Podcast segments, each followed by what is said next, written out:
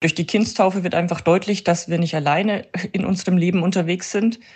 Und also sie ist halt ein Sakrament, was ein deutliches Zeichen ist, dass Gott für uns Menschen da ist, mit uns Menschen da ist.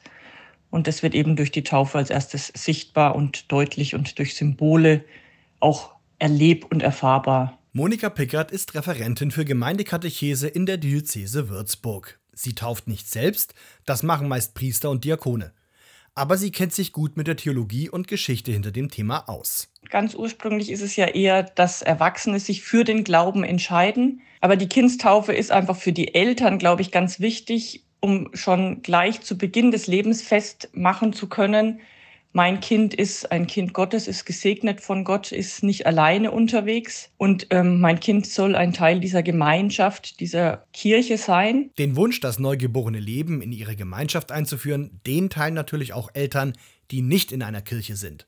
Für sie gibt es dann die Option, ein weltliches Willkommensfest zu veranstalten. Es gibt ja, glaube ich, kein bedeutungsvolleres Ereignis als die Geburt eines Kindes, eines neuen Erdenbürgers. Und diese Geburt, die stellt das Leben der Eltern ja auch vollkommen auf den Kopf. Und es wird vor allem mit ganz viel Glück erfüllt. Und genau das möchte man im Kinderwillkommensfest feiern. Manuela Morawitz ist eine von der Industrie- und Handelskammer geprüfte freie Rednerin. Neben Willkommensfesten für Kinder begleitet sie auch Trauerfeiern und Hochzeiten, die ohne kirchlichen Rahmen stattfinden. Man macht eine Willkommensfeier, vor allem dann, wenn man nicht mehr in der Kirche ist tatsächlich oder wenn man sein Kind selber entscheiden möchte, welchen Glauben es später mal annehmen möchte.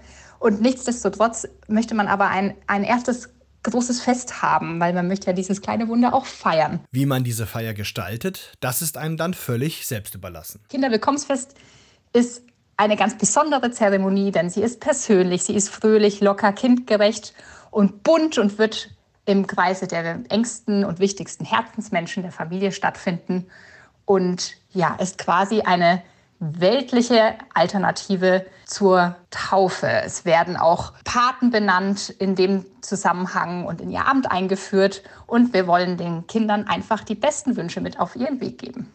Da hat diese Art der Feier einen klaren Vorteil gegenüber der Kindstaufe. Sie kann beinahe überall stattfinden. Die Tauforte sind durch die Kirchen festgelegt. In der Kirche ist es schon normalerweise so vorgeschrieben, dass es die Pfarrkirche ist, in der dann auch ein Taufbrunnen ist, um einfach deutlich zu machen, dass die Taufe jetzt kein persönlich nur für eine Person betreffendes Ereignis ist. Natürlich gibt es Ausnahmen zu dieser Regel, doch die wünscht Monika Pickert niemandem. Also Taufen in Privathäusern oder an anderen Orten ist nur bei einer Nottaufe möglich. Also wenn das Leben des Täuflings in Gefahr ist.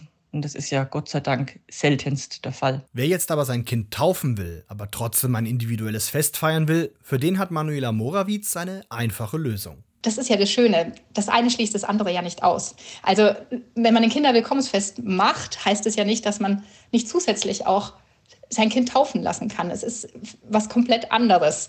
Eine Taufe, da wird ja das Kind in die christliche Gemeinschaft aufgenommen. Das liefert das Kinderwillkommensfest nicht. Das Kinderwillkommensfest ist eine persönliche Zeremonie für die Familie. Und deswegen kann man das durchaus auch beides veranstalten.